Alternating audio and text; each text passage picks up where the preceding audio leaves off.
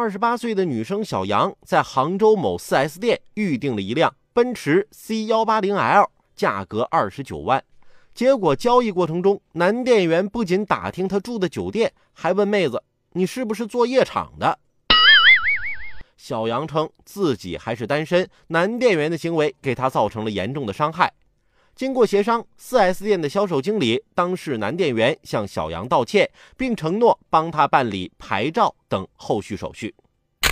这男店员啊，你这言语行为怎么让我感到阵阵恶臭呢？人家年轻漂亮姑娘作为消费者，买个稍微高档点的车，就得被你言语侮辱诋毁。这么年轻，这么漂亮，这钱就不是好道来的？那就不能是因为人家姑娘优秀吗？就不能是人家里条件优越吗？不能因为你自己不够优秀就质疑他人的优秀。人姑娘想自己日子过得舒坦点对生活档次有那么一丁点的追求，就这么碍眼吗？人人都想生活更有品位一些，这就需要我们精心打理我们的生活。